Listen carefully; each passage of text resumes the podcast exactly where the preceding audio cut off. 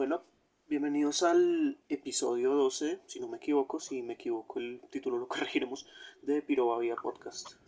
Hoy nuestra invitada es Violeta. Oh, ¿Te quieres presentar tú un poco? Sí, claro que sí. Eh, mi nombre es Violeta Antonia Gómez. Perdón. Tengo 28 años, em, nací en Bogotá, soy comunicadora social em, con énfasis en producción editorial de la Javeriana. Em, he trabajado en un montón de cosas, en editoriales, en radio, en publicidad. ahorita recientemente estoy trabajando como librera también y digamos que la música siempre ha sido como central en mi vida, no solo desde el hecho de hacerla, sino como de, escucharla, de sentirla, de, sí, no sé, de como de conectarme con personas, con situaciones, con momentos a través de ella. Em, y sí, soy pues también, digamos, por ese lado DJ, productora, tengo un sello eh, de electrónica que se llama Aquelarre y pues también desde el que, digamos, he hecho un par de eventos. Em, entonces sí, eh, hago de todo un poco, pero la música sí es como un eje central de mi vida. Ok. Frente a eso, un poco, cuando tú, digamos, entras a estudiar comunicación social, es como, no tanto el amor por la música, porque voy a suponer que el amor de la música siempre estaba ahí, sino como más ese impulso a, hacer una música estaba ahí o fue algo que fue más bien como creciendo con el tiempo? Creo que fue, o sea, creo que sí fue creciendo con el tiempo porque yo, o sea, yo estaba en clases de canto, guitarra, piano, como desde que tenía 12 más o menos. Em, y siempre intenté, pues en toda mi adolescencia, como tener bandas con amigos, pero pues obviamente nunca nunca, se, nunca llegaron a nada porque pues claramente requieren de un compromiso y requieren pues de una constancia que de pronto en ese momento de mi vida no, no tenía. Em, en la universidad me perdí un poco de eso. Eh, digamos que mi reconexión con la música también y pues con la radio, que es algo que ahorita también hago constantemente, fue en Javeriana Estéreo. Eh, cuando estaba en más o menos, ¿qué fue eso? Tercer semestre, cuarto semestre, eh, salió una convocatoria para estudiantes de comunicación que quisieran hacer parte de la emisora, tanto como eh, locutores, como programadores, libretistas. Entonces, pues me presenté tanto a la convocatoria de locución como a la de libretista. Y pasé la de libretista en la franja de rock y empecé a, pues, a hacer como, digamos, los libretos y la programación para un programa que salía todos los jueves a las 10 de la noche, que era rock contemporáneo. Estuve ahí dos años, dos años y medio, o sea, desde enero de 2015 más o menos hasta mediados de, de 2018. Em, y digamos que ya en ese periodo empecé a, a, digamos, a adentrarme más en la música desde una manera no tan pasiva como de consumir, sino también como de pensar nuevamente en, qué hacer con esto. Y durante un intercambio en el que estuve cinco meses en Países Bajos a mediados de, desde mediados de 2017, como que simplemente cogí el computador, abrí GarageBand y empecé a hacer música, empecé a hacer exploraciones sonoras desde, digamos, desde sonidos electrónicos que siento que es lo más de pronto sencillo de hacer en un portátil porque pues no tenía instrumentos ni nada. Eh, y siento que un instrumento digital como una guitarra o algo así siempre suena, va a sonar muy digital o como muy, muy poco orgánico. Entonces empecé a buscar este tipo de sonidos, eh, este tipo de, como de exploraciones en lo electrónico y empecé a grabar, grabar canciones, grabar canciones. Eh, volví acá a Colombia a principios de 2018 y me di cuenta que durante el mismo tiempo que también yo estaba haciendo esas exploraciones, mi hermano menor, eh, que tiene 23, o sea, le llevo 5 años, él también desde chiquito estuvo en clases de piano, eh, saxofón, la batería fue la que más tiempo estuvo. Eh, me di cuenta que él también había empezado a hacer exploraciones desde la electrónica. Entonces, pues me junté con él y me junté con otro amigo que tenemos en común y dijimos, bueno, vamos a empezar a sacar música y así fue. Eh, un par, o sea, yo saqué un par de PES en, en, Spotify bajo mi nombre artístico, pues como DJ, DJ que es Intransitive, mi hermano también bajo su, su alias, eh, nuestro amigo también, y ahí digamos que fue como se, si en ese momento se gestó eh, ese proyecto que hoy en día se llama Quelarre y pues que le dio paso a todo lo demás. Ok, oye, eso es, ahí como que me salen dos puntos que se me hicieron interesantes. Por un lado, la parte del trabajo en radio y como, en especial eso del libreto, uno cuando escucha radio, uno suele pensar mucho que es más como improvisado, que tiene mucho de gente que solo se sienta a hablar un rato y como que las cosas surgen, pero tiene más, como más logística por detrás, como, como que crear un hilo conductor en un programa de radio que sea como atrapante para los escuchas es más difícil de lo que parece y que se sienta orgánico. Me imagino que eso era como algo que pasaba en ese quehacer. Sí, sí, no, digamos que yo, o sea, de lo que me he dado cuenta trabajando tanto ahí en, Javariana Estéreo, como cuando estuve en Radiónica, como ahorita en la curaduría, cada persona y como cada también emisora tiene su manera de hacer radio. Entonces, eh, por ejemplo, Javeriana Estéreo todos los programas eran libreteados, porque pues digamos que así ha sido históricamente la radio universitaria eh, y también como el tipo de, de sonido que tiene Javeriana Estéreo, eh, el tipo de público al que le llega creo que tiene mucho que ver con eso, como que, con que todo esté muy, muy medido, muy meticulosamente planeado. Eh, ya en, en Radiónica, que pues ahí no hice radio como tal, hice la parte como de, de, redes, pero pues sí estuve cercana a la, digamos, a la producción radial y pues acompañaba varios programas eh, y a sus locutores. Eh, sí era mucho más eh, improvisado, eh, no había estructura como tal de, de, qué era lo que se iba a hablar, había de pronto un par de temas del día o un disco que estaba cumpliendo años o lo que fuera, pero no había libretos. Lo que sí había era como eh, cierta programación, como igual eso también es algo que pasa en la radio comercial, hay ciertas canciones que mes a mes tienen que sonar tantas veces porque es la canción el lanzamiento de tal artista o lo que sea. Entonces, digamos que ahí sí hay un poco más de estructura. Eh, y ya en la curaduría, que pues es una emisora online, en donde pues, las personas que hacemos los programas tenemos total libertad de formato, de sonido, de lo que ponemos todo. Eh, al menos como yo lo hago, es completamente improvisado. Eh, la parte, digamos, como locutada, la parte hablada, pero a mí sí me gusta tener cierta como estructura en lo que suena. Entonces, pues ahí sí planeo con antelación qué es lo que va a sonar cada jueves, em, qué canciones o qué tema en general voy a hablar, armo una playlist, eh,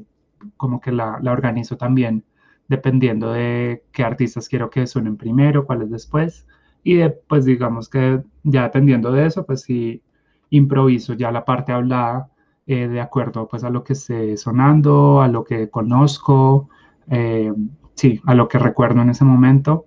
y que siento que tiene mucho que ver, al menos la parte de, la música, como de programar y, y, entender como el flujo de lo que va a sonar con lo que he hecho como DJ, que también cierto, siento que, que al menos como lo hago yo es también pensar mucho en, en, un, en una sucesión de canciones y una historia en la que quiero llevar a las personas que están escuchando lo que hago. Ok, y yo también, pues, imagino un poco que, que toda esa parte más del locutor, a uno, uno como que va entrenando ese, ese músculo para la conversación, ¿no? Por ejemplo, para poder improvisar algo que mm, tal vez hablaste muy rápido, te quedaste mm, con menos, o sea, con sin tema antes del tiempo que tenías preprogramado, todo eso, me imagino que también es un proceso de aprendizaje en ese tipo de, como de habilidades. Sí, sí, o sea, definitivamente la radio es pues una de las habilidades que más, o sea, no sé, siento que o más importante es o que cuesta más desarrollar es eso, como el sentido del tiempo. No solo el tiempo que dura el programa, sino el tiempo que te demoras diciendo algo, el tiempo que le dedicas a un tema, a un artista en la franja pues hablada. Em, y sí, siento que, que eso es, sí es algo que se va em, como entrenando y que igual también uno va, uno va sintiendo, o sea, más que, más que pensarlo lógicamente, es como irlo sintiendo en el ritmo también de las cosas que, que van pasando, digamos, en tiempo real. Sí, un- eh, o sea, este como que es de alguna manera un ejemplo porque usualmente es mi compañero el que lleva como usualmente la entrevista. Entonces esta vez como que yo me tiré al agua y ahí uno también se da cuenta muy de muchas cosas de uno mismo, como que yo hablo súper rápido. Entonces tengo que estar como monitoreando un poco la forma de hablar para que no, no termine esto en 20 minutos, por decirlo así. Sí, Am, ya frente específicamente como al espacio de la curaduría, ¿cómo, cómo llegas a eso? ¿Cómo, cómo empieza ese ejercicio? bueno, em, ese ejercicio empezó, yo creo que en parte por el, digamos, el circuito de música en el que me muevo un poco, que es, digamos, el de la electrónica, pero es una, no sé, siento que es como una generación de artistas emergentes, diría yo, porque hay, claramente hay artistas ya de, pues de renombre que están ahí, que han tocado, no sé, en festivales importantes como el Estéreo Picnic o otros espacios pues alrededor del mundo, pero la mayoría de DJs que hemos confluido en ese espacio de la curaduría, eh, digamos que sí, somos como una generación emergente eh, de la música, no solo electrónica, pero sí como de adyacente a la música electrónica, los ritmos también latinos, eh, como la rumba, un poco también underground, un poco como a ratos, no sé. Y eh, se dio por, la verdad no recuerdo cómo fue que llegué específicamente, pero pues yo ya conocía a uno de los dos chicos de la curaduría, a Pedro. Eh, sí, como por coincidencia estudié con él en la Javeriana, en vi algunas clases con él. eh, y yo creo que fue como en espacios que nos encontramos, en espacios de, de, pues, de esta escena como un poco emergente. Eh, ellos vieron pues lo que yo hacía en redes, eh, los, digamos el evento que hice el año pasado para el Día de la Mujer en Videoclub, como que lo organicé con varias chicas DJs eh, y en un momento como que me, me contactaron, me contactaron me contaron sobre la idea. Ellos ya venían con la emisora online desde hace un tiempo, pero eran solo ellos dos y programaban música, no había como tal como programas, no había una programación, solo música. Y pues llegué ahí a ese, a ese espacio, eh, me contactaron a mí, contactaron a mi hermano también, a varios DJs eh, y pues como personas que querían y que estaban interesadas en hacer radio. Eso fue agosto, mentiras, como mitad de año del año pasado que empezamos a hablar para empezar ya digamos como a, a salir al aire entre agosto y septiembre y fue algo muy natural, fue como muy orgánico como se dio, hablamos como, bueno, yo quiero hacer esto, quiero hacer un programa de tal, me gustaría tal horario y ahí nos fuimos como organizando y pues ya hay una parrilla de más de 10 programas que suenan casi, pues Normalmente suenan todas las semanas, pero pues hay momentos en los que claramente pues no, no tenemos el tiempo porque eso no es nuestra profesión ni a lo que nos dedicamos tiempo completo, entonces a veces hay intermisiones en, en la programación, pero, pero ya hay una parrilla, ya hay algo, digamos, eh, montado y pues tuvimos hace poco eh, la inauguración, digamos, oficial de, de, la, de la emisora y de los programas eh, con otra de las iniciativas de los chicos de la curaduría, que es SOS Circuito, que es como una reactivación que se está haciendo ahorita de ese circuito electrónico, de ese circuito de música emergente para apoyar a los artistas, eh, pues después de la pandemia, pues todavía seguimos en ella, pero pues ahorita como que igual la gente está saliendo. Y ahí pues nos conocimos todos, hicimos un par de, de DJ sets como entre los, los, los, los DJs y las personas que tenemos ahí los programas y pues nada, como que ahí la, la iniciativa está moviéndose con más cosas y empezando como a crecer cada vez más, consolidándose, diciendo que es una alternativa chévere porque también de lo que he visto el espectro de la radio en Colombia es muy cerrado porque pues hay muy pocas emisoras, eh, digamos, que apuestan por algo colombiano y pues fuera de eso como por algo eh, que no sea comercial. Entonces siento que es un espacio bien interesante por eso. Sí, sí, eh, eso sí lo he notado también, que digamos uno quiere, no sé, no escuchar algo tipo Dualipo por un momento y las opciones son súper limitadas, como que es o radiónica o radiónica. Sí, básicamente. Digamos, tú en tu espacio específico, dentro de la curaduría, ¿sientes que, que tienes como un objetivo cada vez que como que te pones en línea y empiezas a trabajarle, además de, dar a conocer música. Pues no sé, o sea, yo siento que igual eso es algo que, que siempre explico cuando, cuando me refiero al programa, pues cuando estoy al aire, y es que originalmente yo tenía la idea de que fuera un espacio en el que yo pusiera la música que me gusta a mí. Eh, digamos que retomé como que fue una decisión consciente que fuera los jueves a esa hora, como las 10 de la noche, porque era a esa hora era el programa que yo tenía en Javeriana Stereo de rock contemporáneo y digamos que la idea partió como de retomar un poco ese concepto que yo tenía en Javeriana Stereo, como de hablar de rock contemporáneo, en especial el indie contemporáneo, eh, y también por, como por la confluencia de, digamos, de estar ahí en la, en la curaduría, de conocer a personas como de esta escena emergente indie colombiana, eh, bandas como Nicolás y los Fumadores, eh, Babelgam, toda esta movida, que siento que la,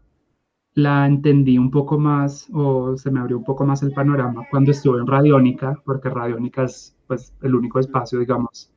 radial medianamente masivo que le apuesta a estas apuestas, sí, valga la redundancia, nacionales, a, radio, eh, a veces radioactiva también, pero siento que se quedan como con cuatro o cinco bandas. Siento que el espectro de Radiónica es un poco más amplio en ese sentido. Y conociendo lo que escuché ahí, me di cuenta de que me faltaba mucho conocimiento sobre no solo la escena colombiana, sino la escena eh, latina, latinoamericana independiente. Entonces, hay algo que, que sí es como un hilo conductor y es explorar un poco más y abrir más el horizonte sobre lo que es el indie en Latinoamérica y en especial en Colombia. Obviamente también hab hablando de, de, los precursores, de las bandas importantes de la movida de Estados Unidos, de Inglaterra, de otros lados, que claramente ha influenciado lo que se hace acá y que pues es importante hablar de eso,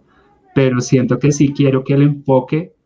eh, principalmente y a futuro esté en eso, en eso latino y en eso eh, colombiano y por eso nombre del programa que es Indie Trópico, poder hablar como de lo que se hace en el indie acá en, digamos, en nuestro continente.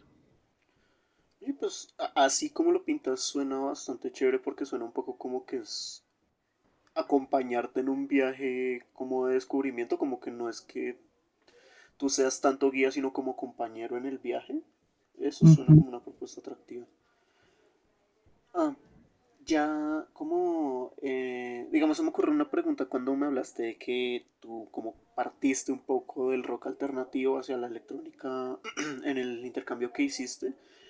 ¿Tú crees que hay como influencias de ese pasado más en el indie en tu música de ahora? Como si, no sé, como tal vez algún sonido, tal vez alguna línea temática que manejes en tu música, no sé. Yo creería que sí, así sea inconsciente. Siento que, que lo que busco, por ejemplo, cuando hago un DJ set, cuando toco en, en algún lugar, es eh, como en lo posible no quedarme con los sonidos más comerciales, porque si hablamos pues de la electrónica, pues todo el mundo, o pues la, las personas que escuchan electrónica, que consumen electrónica, eh, escuchan o house o techno, y pues sus diferentes eh, variaciones. Eh, y siento que lo, lo, interesante, lo que me gusta hacer a mí en este momento, en especial con el proyecto que tengo junto a mi hermano, eh, que de hecho este año vamos a sacar un EP, es buscar como, no sé, como un sonido alternativo, entre comillas, en lo electrónico, un sonido como que, que salga de lo convencional, eh, que, se quede un poco en esa idea de la experimentación sonora en la que empecé a, a meterme en la electrónica, como no necesariamente encajarnos en un solo género o en un tipo de sonido, sino buscar qué es lo que nos gusta, qué es lo que nos mueve y, y simplemente guiarnos por eso. Ok, eso creo que me sirve un poquito como de segue hacia lo que pues hablamos antes de la entrevista sobre los sellos. Por ejemplo, uh -huh. en Insurgentes, el, el manifiesto, manifiesto que no sé si se menciona Latinex, sería la mejor forma uh -huh. de ponerlo. Sí. Ok, eso por ejemplo, como que lo ponen de una forma muy política y como para nada ambigua. Una política de colonial, política de, recuperación y resignificación de las, de las raíces culturales que tenemos nosotros. Esas cosas, ¿tú cómo las ves ya en la música? Es decir, tomo un artista de insurgentes y lo escucho y cómo veo plasmado ese, ese manifiesto, por ejemplo. Yo siento que tiene que ver mucho con, con la idea de, de, lo que te decía, como de no dejarse llevar por lo comercial, porque igual si ves la, digamos, las tendencias como comerciales de la música electrónica de, no sé, de hace cinco años para acá, ha habido un poco un boom de artistas, eh, pues en su mayoría lat latinos, eh, de, pues normalmente latinos, pero radicados o en Europa o en Estados Unidos, que están en su mayoría buscando hacer una, como una recuperación eh, de los sonidos autóctonos, de alguna manera, bajo una mirada comercial. No sé, se me ocurre Nicola Cruz, por ejemplo, de Ecuador. Se me ocurre, um, bueno, Nicolás Yar, él, él, ha tenido algo por ese lado también, pero él tiene como diferentes proyectos y él como que siempre está buscando diferentes sonidos, pero se me ocurre eso. Dime. Hasta un cierto punto como mucho más atenuado, tal vez Me Too. Sí, Me Too también, que pues digamos que dentro de lo electrónico en Colombia, pues son, son como un estandarte. Eh, y no sé, yo siento que, que, lo que termina pasando muchas veces en esos casos, que el mismo, el mismo mercado y la misma mercantilización de la música termina siendo es fetichizando los sonidos autóctonos. Entonces, pues como ha habido eh, un boom de sonidos africanos en la música electrónica y muchas veces son artistas que ni siquiera son africanos, sino que son europeos o, o estadounidenses que no se encuentran eh, como gusto por este tipo de sonidos. Eh, o bueno, si hablamos en general de, todo, de, la, de, de la música electrónica en general, eh, sus orígenes son como políticos porque pues son sonidos afro, son sonidos de comunidades marginalizadas en Detroit, en Chicago, y después cuando vemos el boom de la electrónica son puros DJs blancos, en su mayoría, que han cogido ese sonido eh, de esas comunidades y lo han utilizado para pues llegar al, mainstream, a lo comercial. Eh, siento que eso siempre termina pasando en lo comercial y por eso apuestas como marcadamente políticas, como lo que hacen en Insurgentes, lo que hace, eh, bueno, hasta el Minus, que si bien pues es un artista, digamos, un nombre muy importante, que ya pues firmando con Domino Records, que igual dentro de lo independiente es un monstruo, eh, siento que tienen como muy claro el papel, primero político de la música y político de lo de lo latinx, de lo latino en la esfera cultural. Entonces siento que, que probablemente en la electrónica hay como ejemplos más claros de esto que puede que no haya en otros géneros más comerciales, si hablamos como del rock o el pop, que si bien ha tenido también ese, ese tipo de manifestaciones, en lo, pues sí, en lo general, como que todavía no, no se habla de lo político en este tipo de géneros. Creo que la electrónica o algunos géneros más disidentes sí lo toman como una apuesta, eh, digamos, radical y como base para no solo para el sonido, sino para la manera de hacer las cosas. Sí, y eso también abre como una discusión interesante, como en donde ponemos la línea entre las influencias y el estereotipo, ¿no? Porque hasta qué punto la influencia musical que estoy usando empieza a caricaturizarse como para servir a los a intereses más comerciales, por ejemplo. Exacto. Sí, yo creo que eso es, eso es una, una línea que cada artista, que cada colectivo, que cada sello tiene que, que buscar la manera, la mejor manera de navegar. Porque claramente siempre va a haber un punto en donde un artista llega a cierto nivel de reconocimiento y obviamente la, la máquina cultural comercial se lo puede terminar devorando eh, y pues puede perder ahí toda su identidad y todo su, todo, digamos, su statement político. Entonces sí siento que es como de, de que cada persona o cada artista busque la manera de navegarlo y no perderse a sí mismo. Sí, y precisamente hablando así de los statements políticos, ¿cómo influye tu política, tu posición política, pues me imagino que interseccional frente a, a tu hacer como música? Sí, pues creo que, que eso ha sido más claro, digamos, en, en ese experimento, en esa, en esa manera de, pues, de crear un evento que fue la, la fiesta del Día de la Mujer en, en Videoclub, porque, pues primero, históricamente los dueños de los bares, de las discotecas, de los clubes son hombres, cis, hetero, eh, con pues mucho capital político y económico, que recientemente, no sé, ponle de 10 años para acá, eh, armaban un cartel femenino para el Día de la Mujer, pero lo que terminan es haciendo como pura tokenización y puro como chicas entran gratis, chicas dos por uno, como simplemente una manera de impulsar el negocio. Em, lo que se ha visto, y pues hablo de una experiencia acá en Colombia con colectivos como Pesalado, con colectivos como Insurgentes también, como NOT, como Acción Eco, eh, es reivindicar el papel de las mujeres, bueno, y eh, también como bulto de las mujeres y de las disidencias sexogenéricas, eh, como de una manera activa, que no seamos simplemente las fichas de algún booker, de algún promotor, sino que promovamos nuestra propia agenda política y nuestros propios espacios de disidencia en la escena electrónica, en la escena alternativa, en cualquier tipo de escena. Y esa fue, digamos, la apuesta que tuve, que pues curiosamente fue dos semanas antes de que nos encerraran acá en Colombia, eh, que de, la experiencia de lo que vi fue un éxito total, porque fue un evento que claramente pues tuvo el apoyo de un lugar tan importante como Videoclub, pero que fue autogestionado por,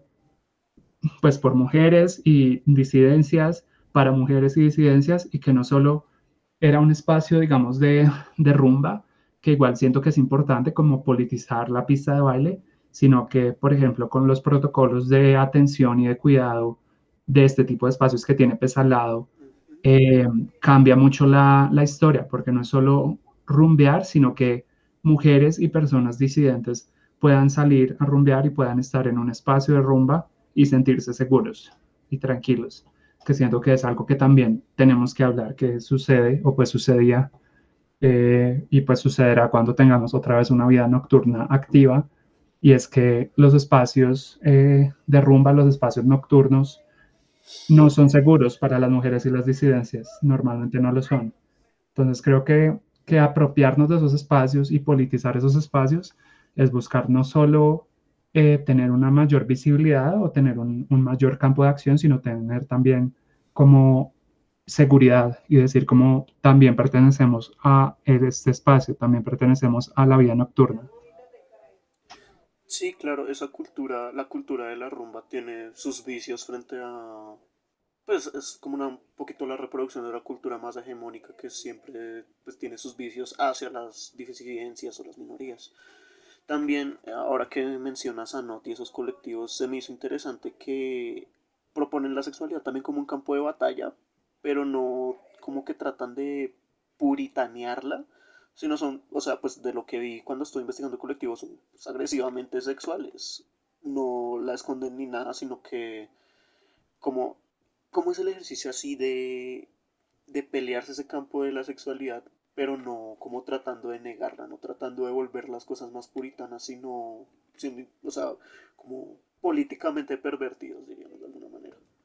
Sí, sí, pues sí lo, si lo consideramos frente a lo hegemónico, propuestas como la de Bulto, que es no solo hacer una fiesta electrónica, sino una fiesta electrónica queer, en donde abiertamente es un espacio para tener sexo, para darle rienda suelta a nuestras, entre comillas, perversiones, a nuestros fetiches, a tener sexo con extraños en un cuarto oscuro mientras suena tecno a todo volumen y no es absolutamente nada, solo como penes en tu cara o lo que sea, eh, siento que es una, o sea, por más, o sea, siento que hay gente que lo puede ver de manera como muy estereotípica o lo puede ver como de manera muy vacía o como que no tiene sentido, pero siento que también es algo político porque precisamente a las mujeres y a las disidencias se nos ha negado nuestra sexualidad, se nos ha negado el campo de acción de nuestro cuerpo más allá de que sea, digamos, el sufrimiento. O sea, hablamos mucho de eh, las vidas trans o se habla en el, digamos, en el espacio público eh, históricamente sobre las vidas trans desde la tragedia, desde nuestras muertes, desde nuestros asesinatos, desde el VIH, desde, digamos, un campo de batalla eh, muy trágico y siendo que, que explorar espacios en donde nuestros cuerpos no solo sufran, sino que también gocen en todas sus expresiones es algo políticamente muy cargado y muy importante. Sí, lo, lo, que dices es un campo de batalla completo y pues todas esas acciones son como que rompen la, la percepción de normalidad que se tiene sobre esos espacios y pues dan para qué hablar, incluso si uno no diría como yo no le entro, pero igual eso queda en la mente de uno, al menos se, se hace visible, que pues de lo poquito que sé sobre ese tema es un poco lo que muchas licencias tratan de llegar, como asegurar un espacio de que sean reconocidos no solo cuando los matan. Exacto. Ok. ¿Qué día eh, vi una encuesta toda pendeja en Facebook que hablaba sobre si usted cree que la, hay, la música está sexuada? Como que hay música para hombres, música para mujeres. Mucha gente lo creía, pero algunos hacían la claridad de que era más una forma de marketing que una, que una naturaleza de la música. ¿Tú crees que en un mercado más independiente y en especial de la electrónica que siento que tiende a ser una música un poco más difusa frente a sus géneros, subgéneros, todo eso, pueda pasar algo así? Yo siento que pasa, pero de una manera más subversiva. O sea, si hablamos de la electrónica, por ejemplo, eh, sus géneros menos comerciales, si hablamos por ejemplo, el hiperpop, que es uno de los géneros que exploré más recientemente en Indie Trópico, eh, son géneros decididamente queer, porque no solo han sido desarrollados o, han sido creados en comunidades eh, de color, como pues digamos si hablamos del techno, del house, eh, como los inicios de la música electrónica, sino que han sido también los espacios en donde las disidencias sexuales de género se han sentido, digamos, libres. Y por eso también me, me gusta como esa, esa propuesta hacia el hedonismo o hacia la, entre comillas, el libertinaje sexual o cuando hablamos del tema de drogas que siempre se ha asociado a la, al, pues a la, al movimiento de la electrónica y es porque son espacios de desinhibición, de libertad más que de libertinaje si vemos también la historia de las comunidades queer, eh, las comunidades trans, eh, gays, lésbicas, han estado como históricamente muy arraigadas en la electrónica. Eh, no sé, pienso como Wendy Carlos, que fue una chica trans en los 60, 70, que fue una de las pioneras como de la música electrónica al crear como algunos de los primeros sintetizadores como de lo que conocemos hoy en día como la electrónica, el sintetizador es uno de los pilares. Eh, y pues la rumba electrónica siempre ha estado asociada con lo clandestino y lo clandestino es en donde está la seguridad, históricamente también para las personas queer. Entonces siento que si hablamos de, música sexuada, eh, la electrónica, por ejemplo, o los géneros aledaños a esta, si hablamos del hiperpop, que es como una, una exploración de lo, de lo ultra del pop, que también tiene como esa cercanía con la electrónica, es decididamente queer. Y creo que es un espacio en el que también algo político sería no dejar que, que se pierda eso y no dejar que dentro de la comercialización se vuelva algo en donde sus mayores exponentes sean personas cis hetero. Eso propone también una lucha interesante porque como dices los espacios clandestinos son pues limitados al ojo público y por eso son tienden a ser más seguros para las disidencias pero mismo la, la lucha también es para sacar las disidencias al ojo público sin que sea solo como hablar de las tragedias que les pasan esa lucha pues suena interesante porque hay que cambiaría un poco la forma en la que quieren ver a las disidencias o tal vez esos espacios clandestinos cambiar un poco su esencia, no sé cómo cambiaría ahí. Sí, sí, no sé, yo siento que igual ahorita estamos en un auge como de, de, la, digamos, una visibilización de lo, de lo queer, de lo trans en, en, lo público, que igual viene con su, pues, es una espada de doble filo, porque también mientras más visibles somos, pues podemos, digamos, estar en la esfera pública y luchar por nuestros derechos, pero al mismo tiempo pues somos blanco de, de ataques también más visibles. Eh, lo vemos pues con la ola de transfobia que hay hoy en día, que se ha ido eh, cimentando acá en Colombia, en México, en Reino Unido, en Estados Unidos. Eh, como que viene con sus, con sus beneficios la visibilización, pero también con esos como peligros. Pero sí siento que, que mientras haya más artistas visiblemente trans, visiblemente queer, que lleguen a espacios, eh, digamos, públicos, que lleguen a cierto reconocimiento de lo mainstream, de lo comercial, también vamos a, ir luchando y a, ganando, y a ir ganando espacio como en, ese, en ese campo, pues no solo en, la música, sino como en la esfera pública en general. Sí, es una, es una lucha que pues es pesada y que me imagino que va a tener sus setbacks y sus avances. Y otra cosa que también me pone a pensar eso es un poco no solo los eh, sacar a la gente queer, trans y todas las licencias a los espacios públicos, sino a qué espacios públicos, porque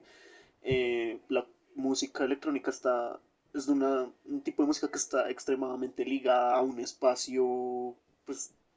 específico de la ciudad, geográfico de la ciudad. ¿Es posible tratar de sacar esa música de, del bar, del sector rumba geográfico de una ciudad? Yo creo que es algo que toca buscar cómo hacerlo, porque sí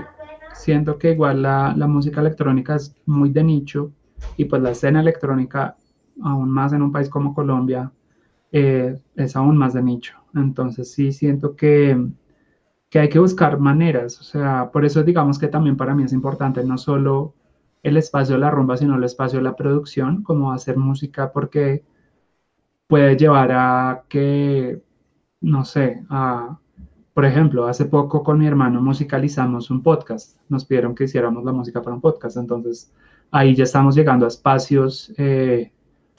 públicos, pues digamos, no sé, lo pienso como alguien que escucha podcast en un transmilenio, alguien que escucha podcast en la casa, eh, al que normalmente no llegaría eh, la música electrónica en su nicho, que es la rumba. Entonces sí creo que, hay que buscar maneras de,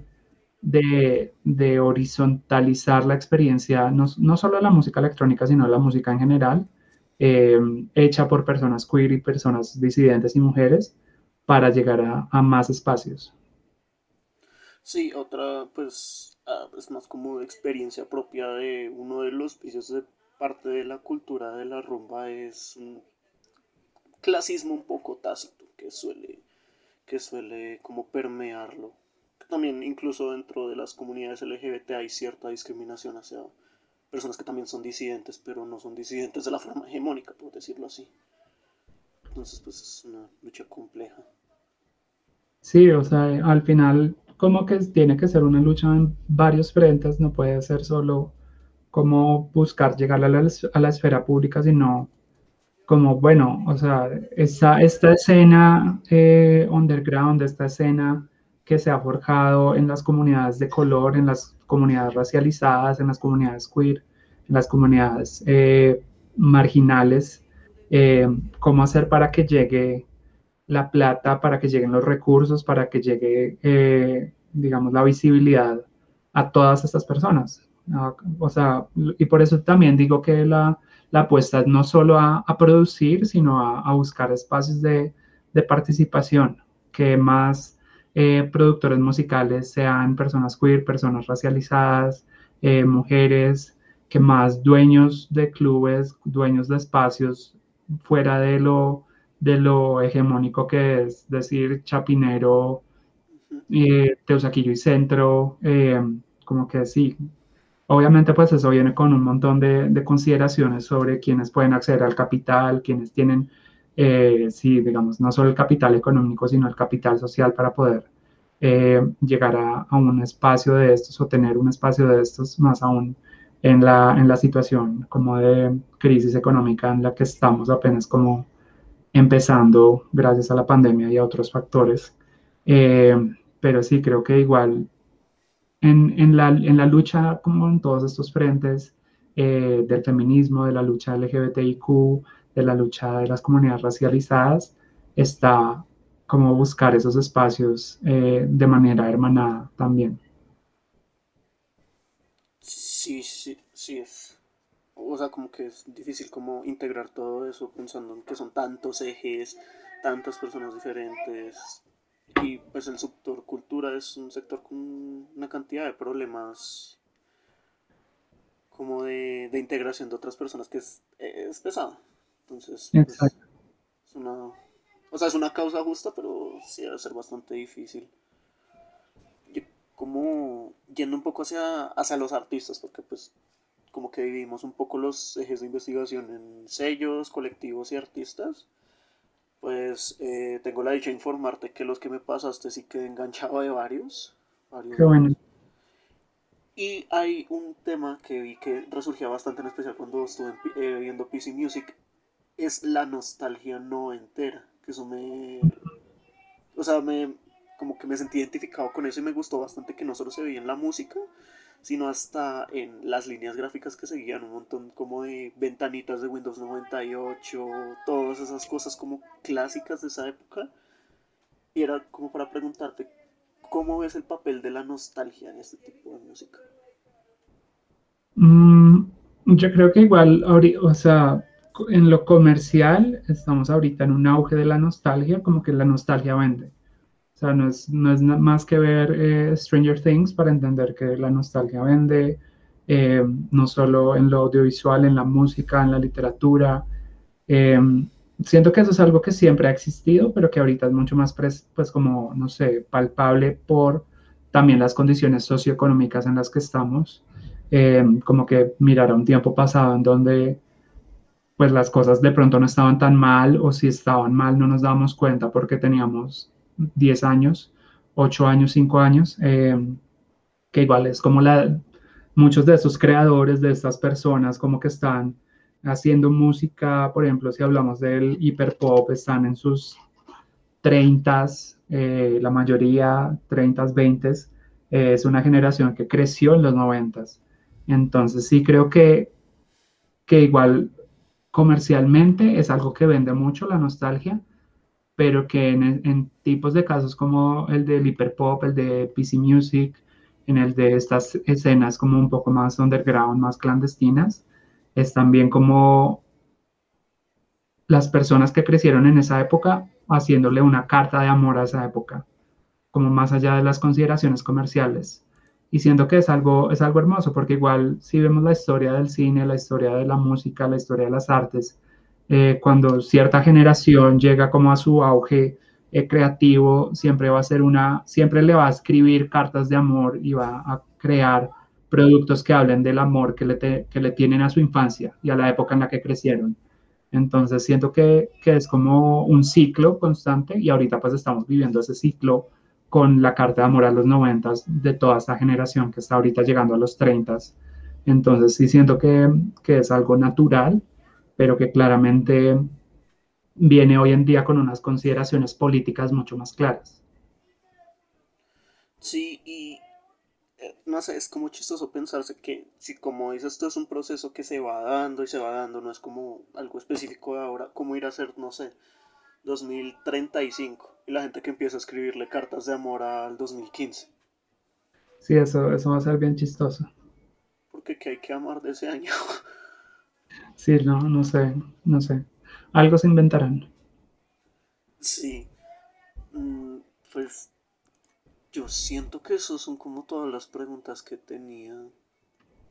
No sé, podríamos abrir un espacio como de que tú hagas alguna pregunta aquí y yo sí la puedo responder. Em, ¿Qué será? No sé, pues, o sea, de lo que, de lo que he visto, de lo que has hablado, ¿cómo, cómo sientes tú el panorama como cultural en específico de la música en Colombia en este momento? Yo a partir pues de esta entrevista, la investigación que hice y el podcast pasado que fue con una banda emergente de, indie que se llama Los Baskerville, empiezo a uno a tener más interés en el asunto y a dos a recuperar algo de como de fe en la movida cultural más underground acá. Porque yo empiezo a ver que hay proyectos mucho más como que es que quiero decir interesantes, pero quiero ser un poco más específico porque me parecen interesantes. Porque siento que es, es gente que si bien está haciendo el ejercicio por puro amor a la música y todo eso, siento que ese amor está como matizado por un montón de experiencias que tienen muy presentes. Estos chicos nos hablaban de que el último EP fue por... Tienen, o sea, decidieron hacerlo como low key, medio contemplativo y todo eso porque reconocían que su momento encerrados fue como de estar cuestionándose su vida, su identidad, su, su lugar en el mundo y como de alguna manera muy tácita aceptar que ellos no le apuntan a lo comercial y no le apuntan a vivir de la música. Por ejemplo, tú que me hablas de que tu identidad política está como intrínsecamente ligada a tu música, como que hay una movida ya entera de personas que tienen la política ligada a la música. Siento que incluso si no compartiera las posiciones políticas de esas personas, creo que el paisaje musical se va a volver más rico con, con ese tipo de, de, propuestas. Sí, estamos completamente de acuerdo. Siento que eso enriquece mucho la movida cultural, más en un momento en donde, digamos, lo, lo hegemónico cada vez está más mediado por las dinámicas de qué es lo que vende, qué es lo comercial, cuál es el algoritmo, eh, y qué es lo que dicta el algoritmo y las audiencias, es como cada vez va a ser más difícil poder poner ahí afuera como algo legítimo y siento que ahí está la apuesta, como en, y pues eh, yo siento que movidas como la de la electrónica en lo, en lo independiente, el pop en lo independiente, como esta movida hiper pop, están haciendo eso, como más allá de lo comercial, estamos haciendo una apuesta no solo política, que lo, digamos, es como mucho el eje, sino estética y como cultural, que puede ir en contravención de lo hegemónico y siento que eso es lo interesante. Sí, ahí latinas algo que no había mencionado y que tiene muchas razones, que es un movimiento estético, ya no es solo la música, eso viene acompañado de unas formas de, de ver y representar el mundo que así sea un poquito, así sea demorado, pero van a terminar cambiando la forma en la que pues, representamos nuestra época. Como hay, como hay la típica estética ochentera, estética noventera, tal vez la de los 2000 ha sido más demorada en crearse, pero siento que viene como más de abajo hacia arriba. Exacto. Sí, mm, sí yo creo que creo que tenemos buen material. Vamos 52 minutos. Sí. no, muchas gracias. Qué buena conversación. Sí, me alegra que te haya gustado. Me tenía poca fe, pero no sale también. Y ya como último, eh, como en último en el espacio, si quieres, usa este pedazo para hacer blog a todos los proyectos que tú quieras, recomienda música, la curaduría, todo, todo eso. Sí, eh, bueno, me pueden seguir en mis redes sociales como arroba intransitive92. Eh, mi sello es aquelarre, es aquel, arroba aquel, guion bajo arre. Em, two of Swords es el dúo de electrónica que tengo con mi hermano, arroba 2 of Swords 2, o sea, 2 del 2. Eh, y bueno, la curaduría lo encuentran también en, todo, pues en, en, Instagram, en Twitter, eh, y pues la curaduría.net. Ahí suena Indie Trópico todos los jueves de 10 a medianoche cuando tengo tiempo. Em, y pues nada, se vienen programas especiales con invitados muy chéveres. Por ejemplo, en un especial sobre el garage, que es como una movida británica que antecede al indie como lo conocemos. Em, cositas como más nostálgicas de mi, de mi adolescencia, como hablando del indie que yo escuché en ese momento. Entonces sí, y pendientes también de todo lo que estamos haciendo en la curaduría, los eventos, las fiestas, toda la programación, va a estar bien chévere.